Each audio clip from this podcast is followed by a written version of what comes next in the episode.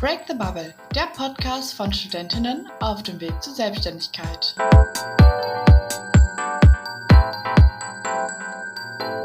Hallo und herzlich willkommen bei einer neuen Folge bei Break the Bubble. Heute mit einem Thema, was dich betrifft, wenn du gerade gegründet hast. Das heißt, auf dem Papier hast du gerade gegründet und die nächsten Schritte einer Gründung stehen an. Und wir werden jetzt mit dir über den Markenaufbau und die folgenden Aspekte sprechen, die dafür umgesetzt und notwendig sind. Heute mit dabei ist die liebe Pauline. Hallo. Und dann würde ich sagen, starten wir erstmal. Ähm, wir gehen erstmal davon aus, dass kein Investor benötigt wird. Wie die Suche nach einem Investor aussieht, können wir dir tatsächlich gar nicht beantworten, weil wir keinen brauchen. Wenn der Wunsch aber besteht, Erfahrungsberichte von einem Unternehmen zu hören, die einen Investor brauchten, lasst es mich sehr gerne wissen und ich höre mich nach möglichen Interviewgästen um. Und auch vorab zu sagen, das Ganze sind unsere Erfahrungsberichte und können bei anderen individuell und auch anders aufgebaut sein. Dementsprechend unsere individuelle Vorgehensweise. Ich sage nicht, dass eine Vorgehensweise richtig oder die falsche ist, sondern jeder geht irgendwie anders an die einzelnen Aspekte dran. Wir gehen nicht im Detail auf alle Inhalte ein, sondern wollen euch einen ersten Überblick verschaffen. Das Ganze würde auch ein bisschen den Rahmen sprengen. Das heißt, wir können auch in Zukunft über den einen oder anderen Bereich noch detaillierter sprechen oder darauf eingehen, sofern die Nachfrage besteht. Deswegen schreibt uns das sehr gerne und wir berücksichtigen das für die folgenden Podcast-Folgen. Und ich würde sagen, da sind wir jetzt auch schon im Thema drin und Pauline fängt erstmal an. Ja, genau. Also ähm, ihr habt gegründet und dann fängt es jetzt erstmal langsam an mit dem Markenaufbau. Und ähm, was da so unsere ersten Schritte waren, ähm, wir haben erstmal uns ein bisschen positioniert im Markt, ähm, uns überlegt, wer sind wir? Und natürlich auch unsere Idee ein bisschen ausformuliert, sowie unsere Unique Selling Points, unsere USPs, also unsere Alleinstellungsmerkmale, haben wir einfach mal runtergeschrieben und ausformuliert und haben danach einfach mal einen Benchmark gezogen mit unseren Markt- und äh, Mitbewerbern, haben da also eine, eine Analyse gestartet und uns einfach mal geschaut, wer ist denn sonst so eigentlich noch auf dem Markt vertreten. Und im Endeffekt, ein Unternehmen lebt nur so lange, wie es eine Zielgruppe hat, die es auch kennt. Das heißt, dass du die Leute im Grunde gezielt erreichen kannst und Probleme löst, wie auch immer. Dementsprechend ist mit einer der ersten Steps, deine Zielgruppe herauszufinden. Das heißt, Zielgruppenanalyse, eine Persona machen, also von Beispielkundinnen von dir und auch zum Beispiel ein Szenario, wie sozusagen das Ganze abläuft, wenn deine Zielgruppe mit deinem Unternehmen in Kontakt tritt und auch eine Customer Journey, die bezeichnet den Anfang bis das Ende eines Weges des Kunden, wie er sozusagen auf die Marke aufmerksam geworden ist, welche Touchpoints gab es und wie hat der Kunde sich verhalten und wie geht es auch nach dem Kauf noch weiter. Das Ganze immer daran angelehnt an die Pain und Gains von, den, von der Zielgruppe. Das bedeutet, die Bedürfnisse und Wünsche, die die Zielgruppe hat, muss dein Produkt decken, damit du im Endeffekt denen etwas gibst, was ihnen einen Mehrwert bietet und nicht nur, wo sich Kunden dann fragen, ja, was soll ich jetzt mit dem Produkt? Das ist sehr, sehr wichtig im Fokus zu behalten. Und dann kommen wir auch direkt zur Markenidentität mit dem CD und CI. CD Corporate Design und CI Corporate Identity und darauf schlussfolgern auch das Branding, worauf wir im nächsten Schritt oder beziehungsweise in einem folgenden Schritt später noch drauf eingehen werden. Genau, das ist erstmal wichtig zu unterscheiden, was ist denn CD und CI? Oft wird das als Synonym verwendet, ist allerdings gar kein Synonym. Wenn überhaupt, kann man sagen, dass das Corporate Design, das CD Inhalt des CIs der Corporate Identity ist. Die Corporate Identity ist wirklich der Charakter eines Unternehmens, einer Marke. Also das, da werden dann auch sowas wie Werte, Vision und Mission ähm, zusammengefasst. Vielleicht ein Culture Deck, sowas gehört alles ins CI das CD, das Corporate Design, fokussiert sich wirklich auch auf das Design, also Farbe, Schriften, Logos, ähm, vielleicht Weißräume, Layout-Prinzipien, so Geschichten werden in einem CD zusammengefasst. Also es ist bezeichnet nicht das Gleiche. Viele Leute, die einfach nichts damit zu tun haben, denken, es ist das Gleiche, ist es eben nicht. Das war uns jetzt auch nochmal wichtig, dir hier mitzugeben. Genau, und dann starten wir auch direkt mit dem Unterschied strategisch versus operatives Management, beziehungsweise gar nicht mal versus, die bedingen sich ja beide gegeneinander. Ähm, das bedeutet, bei dem strategischen geht es um die Makroziele, das heißt, das Übergeordnete wird betrachtet. Außerdem geht es, wie es der Name schon sagt, um das ganze Strategische und auch um das Langfristige, also wie es sozusagen in der Zukunft langfristig aussehen soll. Bei dem operativen Management geht es um die Mikroziele, also die kurzfristigen Ziele und vor allen Dingen auch um die Kommunikation. Und bei dem operativen Markenmanagement ist es wichtig, dass es messbar ist und es ist generell im Doing. Das bedeutet, es ist in der praktischen Anwendung. Das heißt, was du im strategischen für langfristig geplant hast, setzt du in dem Moment ins Praktische um beim operativen Markenmanagement. Und um das jetzt mal ein bisschen präziser zu beschreiben, ähm, gehen wir mal ein bisschen drauf ein, was gehört denn jetzt zum strategischen und auch zum operativen Markenmanagement. Vielleicht habt ihr schon mal von den vier Ps gehört, den Price, Place, Promotion und Product. Das ist der Marketing-Mix. Und der gehört zum Beispiel zum strategischen Markenmanagement. Und der nächste Step ist die Markenidentität, dass man die nochmal genauer und schlüssiger ausformuliert. Und da kann man sich an verschiedenen Aspekten langhangeln. Physik, Personality, Relationship, Culture, Reflection, Self-Image. Das ist das Identitätsprisma nach Kapferer und hilft einem wirklich sehr, seine Markenidentität wirklich ausführlich ja darzustellen und einmal wirklich aufzuschreiben und alle Inhalte so festzuhalten, dass man wirklich es einmal reflektiert hat. Dann kommen wir auch schon direkt zum Markenimage. Da geht es vor allem darum, was den Menschen in den Sinn kommt, wenn sie an ihr Unternehmen beziehungsweise Produkt denken. Das heißt, ich nenne jetzt mal ein Beispiel von Visual Design. Wir wollen sozusagen nach außen kommunizieren, dass wir ein junges, dynamisches Team sind, welches individuell auf seine Kunden eingeht und für transparente Kommunikation steht. Das ist sozusagen ein Teil unseres Markenimage, was wir sozusagen kommunizieren wollen. Und da musst du dir für dich selber fragen, okay, wie möchte ich von der Zielgruppe beziehungsweise von der Außenwelt wahrgenommen werden? Und diese Sachen auch einfach mal wirklich runter formulieren und ausschreiben und sich Gedanken darüber machen, weil wenn du die Grundlage nicht geschaffen hast, wie Markenidentität, Markenimage, also generell das Strategische, brauchst du mit dem operativen Markenmanagement in der Regel nicht unbedingt wirklich anfangen. Ja, und wir haben noch einen wichtigen Punkt im strategischen Markenmanagement und das sind deine Markenziele und die sollten smart formuliert sein. Das heißt jetzt nicht, dass die schlau formuliert sein sollen, sondern SMART ist tatsächlich eine Abkürzung für Specific, Measurable, Attainable, Realistic and Time Bound. Ähm, das beschreibt einfach, dass die Ziele ähm, präzise formuliert sein sollen, messbar sein sollen, ähm, machbar sein sollen, realistisch umzusetzen und einen Zeitrahmen haben. Ähm, genau, also formuliert eure Ziele smart, das hilft euch sehr. Aber auch sowas wie eine Vision und eine Mission ähm, sollten zu den Markenzielen gehören und in einem strategischen Management formuliert werden. Der Unterschied hier ist, dass eine Vision eigentlich nie erreicht werden kann. Ein sehr gutes Beispiel ist von IKEA. Die Vision von IKEA lautet, wir möchten, dass unser Geschäft eine positive Wirkung auf die Welt hat. Ähm, das ist weder messbar noch groß erreichbar. Deswegen ist es eine ein gutes Beispiel für eine Vision. Eine Mission ist im Gegensatz dazu eher realistisch, teilweise sogar zeitgebunden und auch ein bisschen ausführlicher und konkreter formuliert. Und dann solltet ihr euch noch überlegen, ähm, wie ihr eure Ziele denn zeitlich einordnet. Wir haben zum Beispiel kurzfristige, mittelfristige und langfristige Ziele ähm, formuliert. Das kann man, kann jetzt jeder machen, wie er will. Vielleicht sind für euch nur kurzfristige und langfristige Ziele relevant. Vielleicht nur kurzfristige. Vielleicht macht ihr das mit Jahreszahlen fest. Irgendwie so. Aber die Markenziele sollten auf jeden Fall mal irgendwie formuliert werden.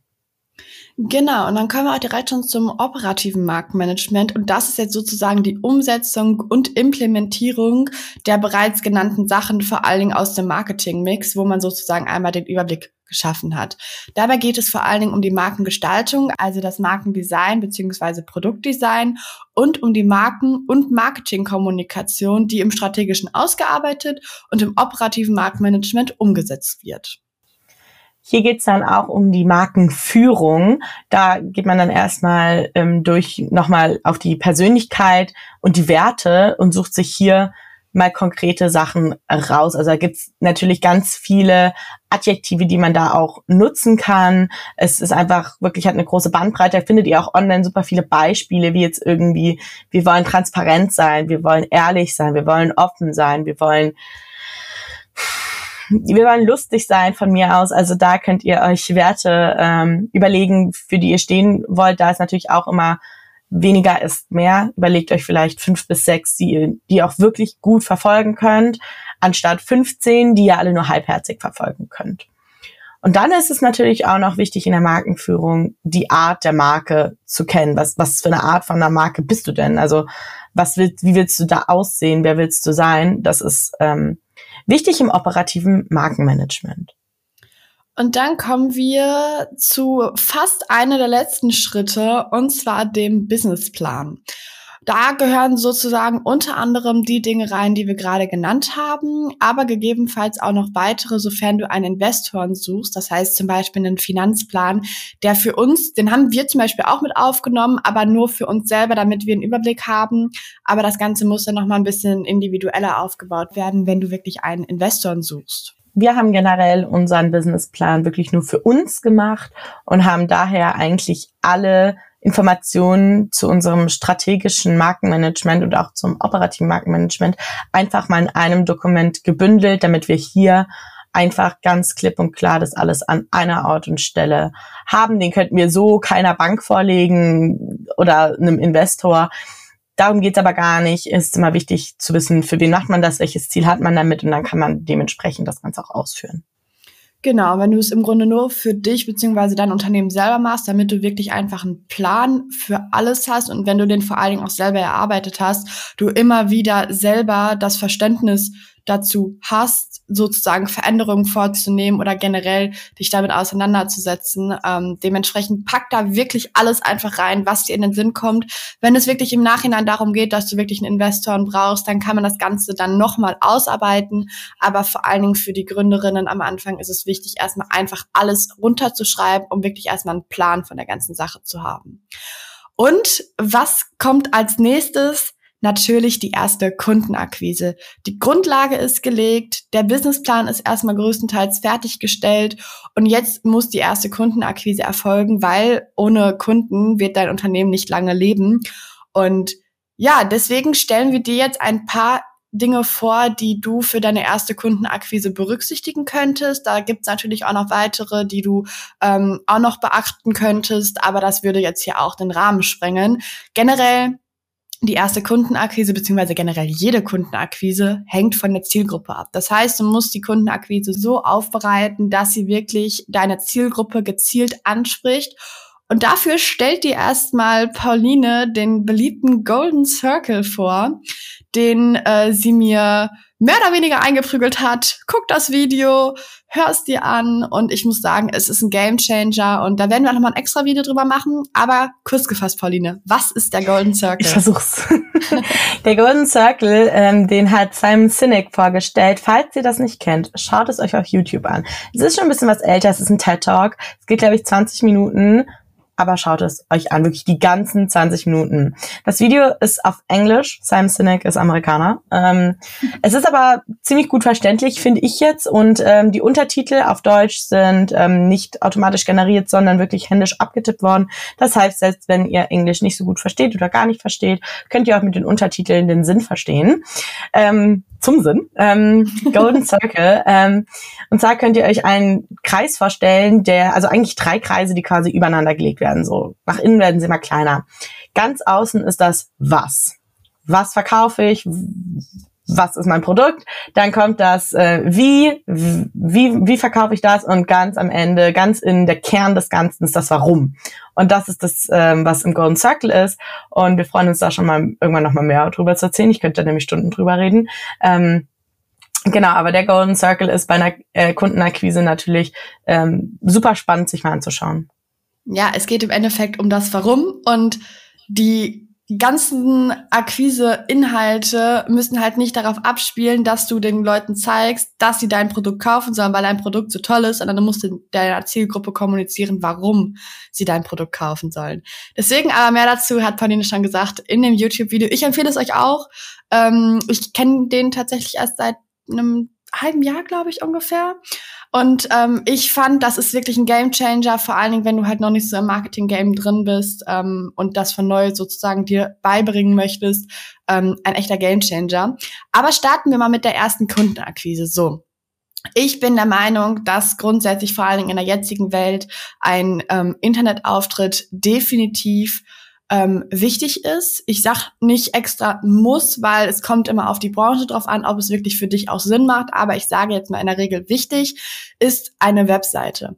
Und bitte macht diese Webseite von Anfang an richtig, macht sie nicht halbherzig, weil der erste Eindruck zählt. Und vor allen Dingen bei der ersten Kundenakquise, deine Kunden kommen auf deine Webseite, sehen, ja, okay, sie hat das so halbherzig gemacht, da sind irgendwie Fehler drin, irgendwie funktionieren die Links nicht und irgendwie gibt mir das auch gar nicht dieses, warum ich das jetzt überhaupt kaufen soll, sondern du zeigst mir nur, dass ich was kaufen soll. Und die Leute werden in der Regel nicht wiederkommen. Das heißt, du musst wirklich deinen ersten Eindruck so klar setzen ähm, oder einen so guten ersten Eindruck setzen, dass die Leute halt auch wieder wirklich wiederkommen, weil die brauchen immer ein paar Anknüpfpunkte beziehungsweise Touchpoints mit deiner Marke, um wirklich halt etwas zu kaufen. In der Regel, sage ich jetzt mal. Das ist auch wieder nicht auf jede Branche zu beziehen, aber generell eine Webseite ist auf jeden Fall meiner Meinung nach ein Must-Have. Aber Pauline, was ist denn noch wichtig bei einer ersten Kundenakquise? Generell beim Thema Website ähm, ist auch noch das Thema SEO, also Suchmaschinenoptimierung, sehr, sehr wichtig, ähm, damit ähm, ihr auch überhaupt gefunden werdet. Die meisten Leute benutzen einfach Google, das ist einfach Fakt. Ähm, das heißt, man konzentriert sich auch sehr auf Google. Ähm, aber generell eine SEO-Optimierung ist natürlich für die Website super wichtig, bei der wir euch übrigens auch sehr gerne helfen. Ähm, es ist auch, eine SEO-Optimierung ist auch bei zum Beispiel sowas wie LinkedIn-Profilen, wichtig oder auch bei Instagram, das wird auch alles in Suchmaschinen gepackt. Das heißt, wenn ihr in eure Bio einfach nur schreibt, ich bin Pauline, ich mag Sonnenblumen und habe eine Katze, wird mich wahrscheinlich niemand als Grafikdesignerin finden. Wenn ich da aber reinschreibe, ich bin Grafikdesignerin, ich mache Webseiten, Logos, Flyer, ist die Wahrscheinlichkeit, dass man mich bei Google findet, wenn man da irgendwie eingibt, Grafikdesignerin, Logo, sehr viel höher. Und ähm, genau, deswegen guckt, wie ihr euch präsentiert eben auf der Website, aber auch auf Social Media. Denn Social Media ähm, ist nicht nur da, um dort einfach Werbung zu schalten. Es ist halt einfach Eigenvermarktung. Das heißt, pflegt eure Kanäle, dass die aktuell sind. Zeigt da vielleicht so ein bisschen einen Einblick in eure Arbeit und eure Produkte oder Dienstleistungen und vermarktet euch selber. Das geht schon mit kostenlosen, mit organischem Content super easy. Und wenn ihr dann noch Ads on top macht, ist da auch noch mal viel ähm, drinne, aber es gibt noch weitere Möglichkeiten, vor allem wie man Social Media nutzen kann. Ja, definitiv. Und das gerade aktuellste Thema ist im Endeffekt User-Generated Content. Es ist egal, ob du das Ganze intern umsetzt oder extern durch andere umsetzen lässt. Es ist so unfassbar wichtig, dass man sich auf Social Media nahbar, authentisch und einfach Einblicke in den Berufsalltag, in die Produkte, Fragen beantwortest. Da gibt es so unfassbar viele. Da kann man auch eine eigene äh, Podcast-Folge drüber machen. Also wer da Fragen hat, äh, schreibt es auch sehr, sehr gerne ähm, uns über diversen Plattformen, wo ihr uns auch gerade folgt. Und generell, wenn du das Ganze intern machst, dann nimmst du es halt in deinem Büro auf. Wir machen zum Beispiel alles intern, dass wir sozusagen einfach abwechseln ähm, und extern kann das Ganze durch UGC-Creator oder Mikro-Influencer umgesetzt werden. Die einen werden dafür bezahlt, dass sie dir das Video zur Verfügung stellen und machen. Das ist im Grunde ein No-Name-Account, ähm, wobei Mikro-Influencer für ihre Reichweite bezahlt werden. Ähm, da gibt es auch nochmal signifikante Unterschiede, aber gerade vor allem das UGC-Game ähm, ist sehr am Boomen und ich habe auch sehr, sehr viel ähm, Kontakt mit verschiedenen UGC-Creatoren. Also wenn ihr da mal Interesse habt, ähm, da nähere Einblicke zu bekommen, dann schreibt uns das auch gerne. So, und ein weiterer beliebter gespaltener Aspekt ähm, ist das E-Mail-Marketing. Die einen lieben, die anderen hassen es.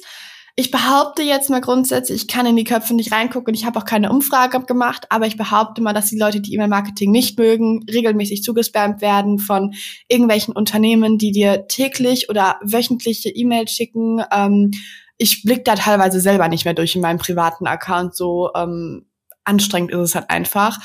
Und die Leute, die E-Mail-Marketing lieben, die machen es wirklich richtig. Die machen es auch in irgendeiner Weise kontinuierlich, aber an die Zielgruppe angepasst und wirklich an die Bedürfnisse angepasst und an die Wünsche und nicht einfach nur als Vermarktung. Das heißt zum Beispiel wir, ich meine, das ist kein Geheimnis, wir wollen auch in langfristiger Zeit ähm, E-Mail-Marketing umsetzen, aber wir werden im Grunde auf unsere Workshops und unsere Webinare zum Beispiel aufmerksam machen und halt wirklich produktiven und konstruktive Inhalte mit dir teilen, die dich in deinem Business weiterbringen und nicht nur stupide Werbung sind. So und das ist auf jeden Fall sehr wichtig. Und eine Sache ist noch zu sagen, bei E-Mail-Marketing sollte man aufpassen, weshalb wir das auch nicht von Anfang an durchziehen, ähm, dass du nicht an jeden einfach x-beliebige ähm, Mail schreiben darfst, weil es aus datenrechtlichen Gründen erst von dem Empfänger bestätigt werden muss, dass er diese sozusagen ähm,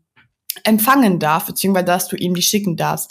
Ein gutes Beispiel, was wir langfristig auch umsetzen werden, ich meine, ich mache da jetzt kein Geheimnis draus, wir wollen Webinare machen und sammeln sozusagen über die Anmeldung bei den Webinaren E-Mail-Adressen, damit wir euch sozusagen in Zukunft über unser Business und über die Tätigkeiten, Tipps, Tricks, whatever auf dem Laufenden halten können. Und das ist halt eine Möglichkeit, wie man E-Mail-Adressen sammeln kann. Deswegen haben wir da jetzt noch nicht mit gestartet und gehört vielleicht auch nicht direkt in die erste Kundenakquise, aber ist sozusagen mit da inbegriffen, weil es langfristig das Ziel davon sein soll. Und ein weiterer Punkt sind die Veranstaltungen. Da gibt es ganz viele verschiedene. Ähm, der eine mag der andere mag es nicht. Grundsätzlich empfehlen wir wirklich vor allen Dingen als Gründer sichtbar zu sein. Das heißt, geh auf Netzwerkveranstaltungen, vernetze dich mit anderen Gründerinnen oder vielleicht schon bestehenden Unternehmen, tausch dich mit ihnen aus, lerne von ihnen und nimm zum Beispiel auch an Webinaren teil. Da kann man sich zum einen austauschen, aber auch neues Wissen sammeln und in der Regel größtenteils zumindest sind Webinare, vor allen Dingen, wenn die halt so eine halbe, dreiviertel Stunde gehen, ungefähr eigentlich relativ oft kostenlos. Deswegen nutzt die Chance, macht da wirklich mit, denn es kann euch nur helfen und da habt ihr auch nochmal die Möglichkeit, euch auszutauschen und zu netzwerken. Und generell geht auf Messen, sowohl als Besucher als auch vielleicht als Messeaussteller. Dadurch erreicht ihr auch nochmal viel und erreicht vor allen Dingen auch eure Zielgruppe direkt. Und ich bin grundsätzlich ein Fan davon, dass man das Ganze persönlich kommuniziert, dass man persönlich auf die Leute zugeht, persönlich mit denen redet, ähm, als das Ganze nur über Social Media zu machen. Klar, Social Media ist ein wichtiger Punkt, aber für mich sind die Veranstaltungen auch ein wichtiger Punkt, weil nur so kann ich mich, meinen Charakter, meine Persönlichkeit zeigen und wie ich zu dem Unternehmen stehe, was ich gerade aufbaue. Genau, jetzt haben wir euch ziemlich viel Input gegeben. Ähm, vielleicht seid ihr jetzt ein bisschen confused, überfordert, so, okay, danke für den Inhalt, aber pff, was soll ich jetzt machen? Also, ihr habt gegründet und die wichtigsten Next Steps aus unserer Sicht, wie wir es gemacht haben, ähm, ist erstmal der Businessplan. In dem Businessplan, wie gesagt, gehört natürlich das ganze operative und strategische Markenmanagement und ganz viele andere Infos, also Businessplan. Und danach geht's auch schon, also beziehungsweise danach, währenddessen ist es ein bisschen fließender Übergang, auch schon ans Design, also an euren Namen, an euer Logo, an euer Corporate Design und auch an eure Corporate Identity. Also so ein bisschen operativ wird's da dann auch. Wie ich am Anfang schon gesagt habe, wird das Branding in dieser Podcast-Folge auch ein Thema spielen. Und ein paar Branding-Elemente stelle ich euch jetzt vor, die wir vor allen Dingen am Anfang ähm, sehr wichtig finden, wie zum Beispiel Visitenkarten und Flyer. Wir haben Visitenkarten, die haben wir immer dabei und immer, wenn wir die Möglichkeit haben, eine abzugeben, geben wir eine ab, weil nur so bekommst du über Mundpropaganda wirklich Reichweite. Und du musst am Anfang vor allen Dingen wenn du genauso wie wir, sage ich jetzt mal am Anfang, ein geringeres Budget hast, bist du im Endeffekt auf die Mithilfe der Kunden beziehungsweise auf die Mundpropaganda angewiesen.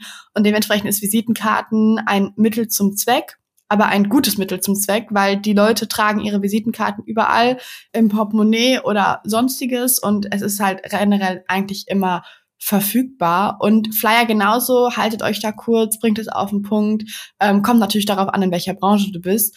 Und auch sehr beliebt ähm, sind Giveaways. Da muss man halt schauen, ob das mit dem Budget passt, dass man das direkt bei der ersten Kundenakquise oder generell bei ähm, relativ am Anfang umsetzt. Aber da gibt es auch viele verschiedene Möglichkeiten. Ähm, wir haben tatsächlich selber noch keine Giveaways, aber ich meine, das bekannte Giveaway sind, glaube ich, einfach die Stifte, also Kullis. Du hast einfach einen gebrandeten Kuli mit deiner Marke drauf, vielleicht noch deinem Namen und deinem generellen Unternehmen. Und jeder hat einen Kuli. Ich habe, glaube ich, keinen Kuli mir bisher gefühlt selber gekauft. Also ich habe bestimmt 80 Prozent Kulis zu Hause, die halt wirklich gebrandet sind mit irgendeiner Marke. Und ähm, das ist halt einfach, dadurch werden deine Kunden in verschiedensten Situationen auf dein Unternehmen aufmerksam und denken sich so, hm, stimmt, da könnte ich ja auch mal wieder anrufen. Oder kommen wieder in Kontakt oder so gelangt dein Unternehmen sozusagen wieder in die Köpfe der Menschen, dass sie sich sozusagen daran zurückerinnern. Und über Giveaways freut sich grundsätzlich jeder. Hast du noch ein Beispiel Giveaway, was man vor allen Dingen am ja. Anfang am Anfang äh, umsetzen könnte? Ja, generell bei Giveaways überlegt euch, wer ist eure Zielgruppe und was machen diese Leute. Also zum Beispiel, wenn ihr jetzt Menschen ansprechen wollt, die vielleicht äh, als ähm, Handwerker auf dem Bau oder so arbeiten, sind Kugelschreiber vielleicht gar nicht so nützlich, weil die haben den eventuell gar nicht dabei, sondern vielleicht eher, keine Ahnung, eine Handyhülle oder eine Powerbank oder sonst irgendwas. Also überlegt euch, wer sind, wer, wer sind meine Kunden oder meine potenziellen Kunden, wer ist meine Zielgruppe und was brauchen die oder was haben die dauernd um sich rum. Zum Beispiel sonst werden auch Trinkflaschen eine äh, Sache. Trinkflaschen kann man auch branden. Also man kann im Prinzip kannst du überall dein Logo drauf drucken. Ich wollte gerade sagen, im Grunde ist alles möglich, egal was. Solange es in dein Budget passt, pack dein Branding drauf, Logo, Unternehmensnamen und let's go. Genau, also prinzipiell sind auch immer Flaschenöffner oder so YouTube-Beuteltaschen immer sehr beliebt. Ähm, überlegt euch da einfach was und auch wenn es in der ersten Akquise ähm, noch nicht notwendig ist oder euer Budget nicht reicht, ihr könnt trotzdem schon mal kreativ euch ausleben und euch Gedanken machen, schreibt es irgendwo auf. Und wenn dann der Zeitpunkt gekommen ist, wo man sich ein bisschen eher leisten kann oder wo ihr da rein investieren wollt, dann kann es schon losgehen und ihr habt schon die Vorarbeit geleistet. Da kommen wir dann auch zurück zu den langfristigen Zielen, weil wenn du dir nämlich direkt einen Businessplan Dokument eröffnest und deine Ziele aufschreibst und du halt irgendwann immer neue Ideen hast, schreib sie einfach dazu. So hast du immer alles gebündelt und kannst immer alles auf einen Blick haben. Und ähm, das einmal nur dazu, weil das ja sozusagen wieder in die Richtung strategischen geht mit den ganzen Zielen. So, und ein nächster Punkt, den ich auch richtig cool finde ähm, bei dem Branding, ist ein Slogan. Das bedeutet im Endeffekt, ähm, ich meine, jeder von euch kennt bestimmt einen Slogan, sonst äh, googelt die Definition gerne. Aber da geht es im Endeffekt darum, ähm, dein Unternehmen innerhalb eines Satzes auf den Punkt zu bringen. Ja, es bringt halt einfach auch einen Wiedererkennungswert. Genau. Und wie zum Beispiel bei uns, unser Slogan lautet, wir sind der Arounder für die Kleinen. Und somit haben wir sozusagen einmal unsere ganzen Dienstleistungen, alles, was wir anbieten, in einem Satz kompakt einmal dargestellt. Und ich liebe unseren Slogan bis heute noch. Deswegen, ihr müsst auch immer selber mit euren Sachen zufrieden sein. Macht zwar grundsätzlich das, was die Kunden an Bedürfnisse und Wünsche haben, aber verliert euch selber nicht aus dem Auge. Das heißt, macht auch das, worauf ihr selber Bock habt. Und denkt dran, auch wenn bei Logo, Farben, Schriften, einem Slogan, das könnt ihr alles auch noch mal ändern. Also wenn ihr das jetzt macht und ihr seid steht in fünf Jahren da und denkt so, oh, was habe ich da für einen Mist gemacht? Don't worry, ihr könnt das jederzeit ändern. Das machen auch die ganz großen Big Player, die ändern auch mal ihr Logo, ihre Farben, ihre Schrift. Ähm, das soll, muss natürlich dann durchdacht sein. Das ist keine Nacht- und Nebelaktion, aber es ist grundsätzlich möglich.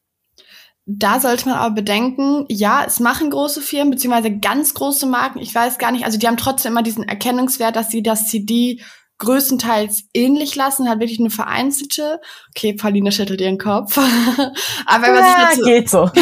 aber was ich dazu sagen wollte ist, ändert euer CD nicht zu oft. Das heißt, ihr müsst ja, ja erstmal genau. einen Wiedererkennungswert schaffen, um halt sozusagen erkannt zu werden. Und wenn wir jetzt alle zwei Jahre geführten Branding oder halt auch das Corporate Design komplett ändern würden, dann würden wir halt diesen Wiedererkennungswert, den wir eigentlich erreichen wollen, gar nicht schaffen, weil wir es ja so oft ändern. Aber siehst du das nicht so, dass die Älteren, also ich kenne halt wenig Unternehmen, zum Beispiel für Nike, wäre es das Dümmste, sage ich jetzt mal, wenn sie ihren Nike äh, Zeichen. Den Swoosh.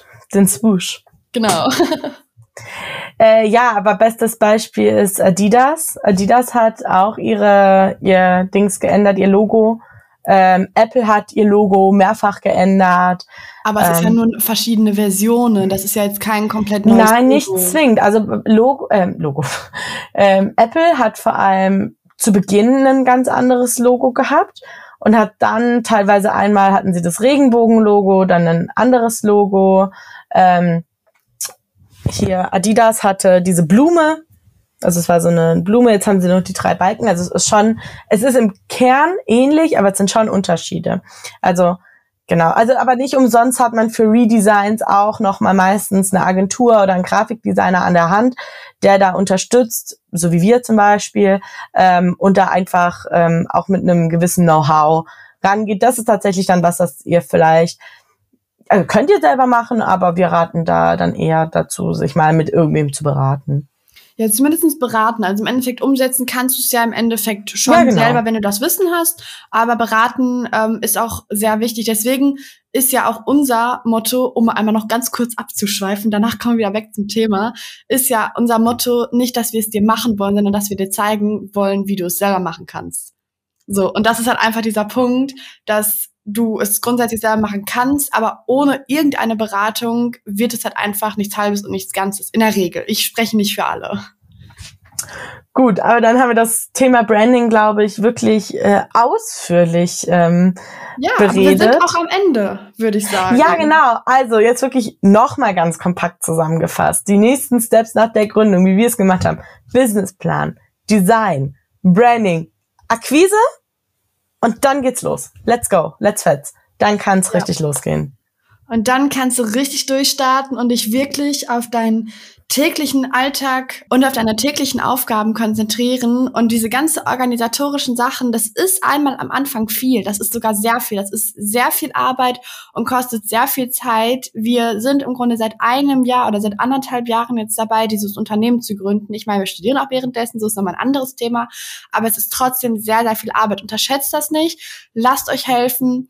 Und wenn ihr dann diese Grundlage wirklich ausführlich und auch umfangreich geschaffen habt, dann könnt ihr loslegen und halt wirklich dann von dem viel gearbeiteten zum wenig arbeiten in Form von, weil ihr halt die Sachen automatisiert habt und direkt bei jeder Situation schon wisst, okay, was muss ich jetzt machen, worauf muss ich achten. Und ja, ich würde sagen, das war das Schlusswort. Hast du noch irgendwas beizufügen? Nee, Ja, ich weiß nicht, was heute mit meinem Hals los ist. Deswegen gut, dass wir jetzt heute zum Ende kommen. Ich würde sagen, ich wünsche euch eine schöne Restwoche, wann auch immer ihr dieses, ähm, diesen Podcast, diese Podcast-Folge hört. Und ich würde sagen, bis zum nächsten Mal. ciao.